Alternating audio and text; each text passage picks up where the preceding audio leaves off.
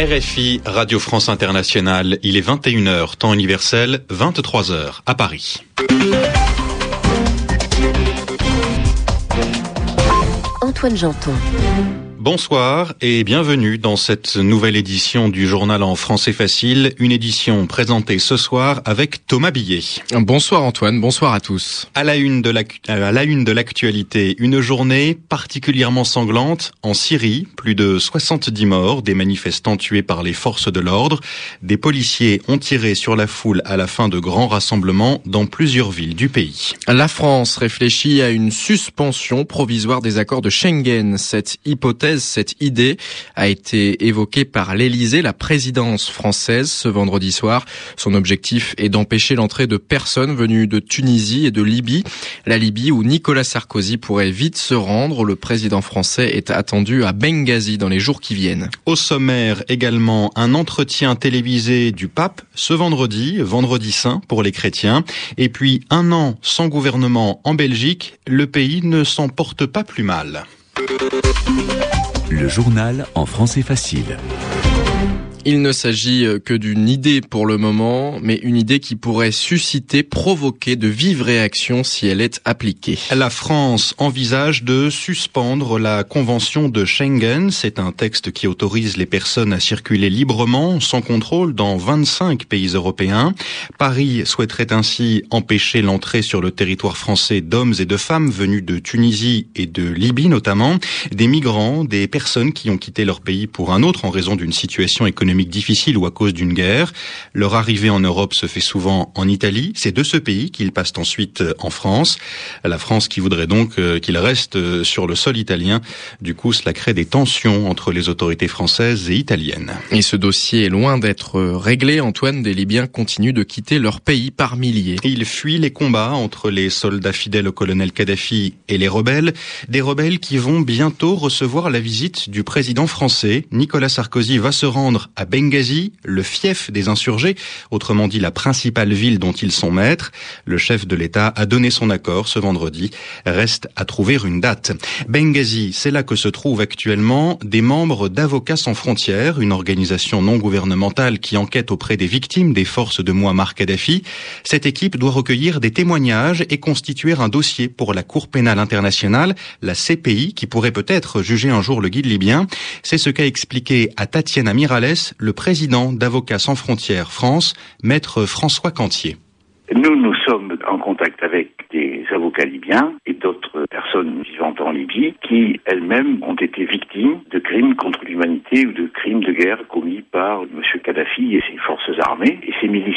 Donc nous allons avec ces avocats libyens rencontrer des victimes pour monter des dossiers, recueillir toutes les informations nécessaires et ensuite nous les transmettrons au bureau du procureur auprès de la Cour pénale internationale. Et s'il y a une procédure judiciaire engagée contre M. Kadhafi et puis son entourage, nous défendrons les victimes devant la Cour pénale internationale. Et le plus important dans ces crimes de masse, c'est de recueillir le plus vite possible des éléments de preuve, des témoignages, mais également des éléments matériels. On parle de quoi exactement? Des disparitions forcées? D'abord, des bombardements massifs et systématiques de populations civiles.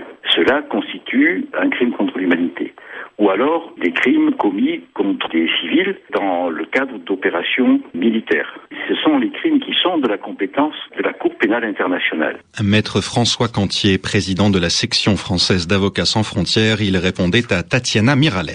Les États-Unis et le Royaume-Uni se disent inquiets de la nouvelle répression de rassemblements d'opposants en Syrie. Et des policiers ont tiré sur des manifestants ce vendredi, malgré la levée de la loi d'urgence. C'était hier, jeudi. Ils en auraient tué plus de 70. C'est ce qu'affirment des témoins et des associations de défense des droits de l'homme. Washington, Londres et Paris demandent la fin de ces violences. De grands rassemblements en Syrie, d'imposantes manifestations également au Yémen ce vendredi. À Sanaa, la capitale, la foule s'étendait sur 4 kilomètres dans les rues du centre. Un défilé considéré comme le plus important depuis le début de la contestation. Les manifestants ont encore réclamé le départ immédiat du président Ali Abdallah Saleh un président qui s'accroche au pouvoir qu'il détient depuis 32 ans. Des milliers de ses partisans se sont également réunis aujourd'hui à Sanaa, à bonne distance de ses opposants. Des milliers de pèlerins ont parcouru aujourd'hui à Jérusalem le chemin emprunté par Jésus avant sa crucifixion. C'est ce qu'on appelle la Via Dolorosa en latin, le chemin de souffrance en français, appelé aussi le chemin de croix. C'est l'une des manifestations traditionnelles du vendredi saint, un jour sacré pour les chrétiens, un jour marqué par un long entretien télévisé, celui accordé par le pape à une chaîne italienne, la Rai Uno. Benoît XVI a répondu à des questions de catholiques du monde entier, une intervention qui est quasiment une première, selon Jean-Marie Guénois, rédacteur en chef adjoint au Figaro, un journal français.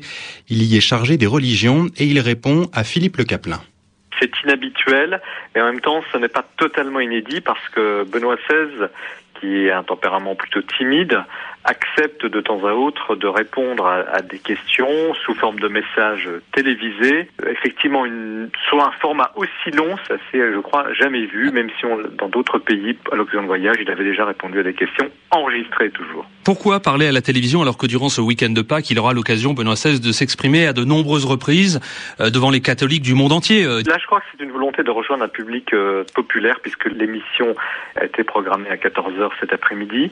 Des gens qui se posent des questions que tout un chacun se pose. Pourquoi une catastrophe naturelle au Japon? Pourquoi la guerre en Côte d'Ivoire? Pourquoi mon fils, une mère italienne, euh, mon fils est dans le coma depuis deux ans, euh, qu'est-ce que je peux faire pour lui?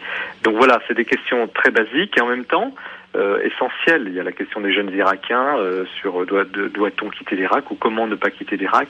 Donc je crois qu'il a la volonté là de répondre justement sous une forme grand public à des questions que tout le monde se pose.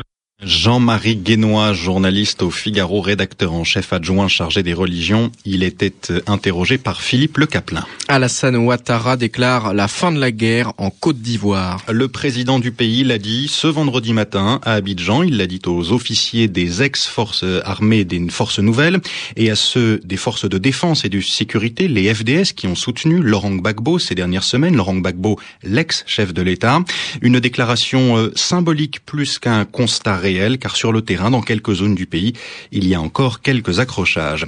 Par ailleurs, la justice française vient d'ouvrir une enquête pour enlèvement notamment, une décision prise à la suite du rapt de deux Français, c'était il y a 18 jours, le 4 avril, à Abidjan. Un Malaisien et un Béninois avaient été enlevés en même temps qu'eux.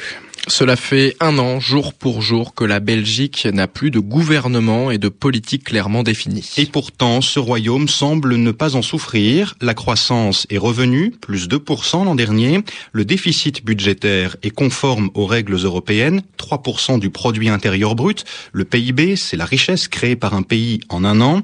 Et le chômage a baissé, moins 4,5% entre mars 2010 et mars 2011. De bons résultats donc, mais des résultats trompeur, selon Pierre Vercotteren, professeur spécialiste de la vie politique belge. Dans l'immédiat, les indicateurs sont bons sur le plan économique, sur le plan budgétaire, sur le plan de l'emploi. Dans le quotidien des gens, on ne voit pas beaucoup de différences. La difficulté, c'est que quand on va au-delà, en dessous de cette surface, un certain nombre de problèmes de fond doivent être résolus et pourraient s'avérer plus difficiles à résoudre si l'on attend encore longtemps. On pense à la réforme des pensions, on pense aussi à un plan pluriannuel d'assainissement budgétaire, et puis les milieux patronaux commencent à être inquiets en disant la Belgique, qui n'a pas de gouvernement de exercice donne une image qui n'est pas très attractive, notamment en matière d'attrait d'investisseurs étrangers. Et cela pourrait se chiffrer, selon les milieux patronaux, en milliards d'euros et coûter un certain nombre d'emplois potentiels pour l'avenir. Pierre Vercotteren, politologue belge, il était l'invité de Benoît de Solmignac ce vendredi midi sur RFI. La sécheresse menace les cultures de céréales et les forêts en Europe du Nord. En France notamment, cela fait plusieurs jours qu'il fait chaud et qu'il n'a pas plu. La situation est donc très inquiétante autour de Paris particulièrement en Île-de-France. Les pertes pourraient atteindre 40% des récoltes prévues. La situation est préoccupante également en Angleterre, au Pays de Galles, en Suisse et aux Pays-Bas où l'on redoute, où l'on a peur que la forêt ne brûle. Tennis, Rafael Nadal continue d'impressionner et de battre ses adversaires. Il les domine assez facilement, même comme cet après-midi sur la terre battue de Barcelone en Espagne. Le numéro 1 mondial a éliminé Gaël Monfils en quart de finale, 6-2, 6-2. Demain, il affrontera un Croate peu connu, Ivan Dodik. L'autre demi-finale opposera David Ferrer à Nicolas Almagro. RFI, 23h10 à Paris.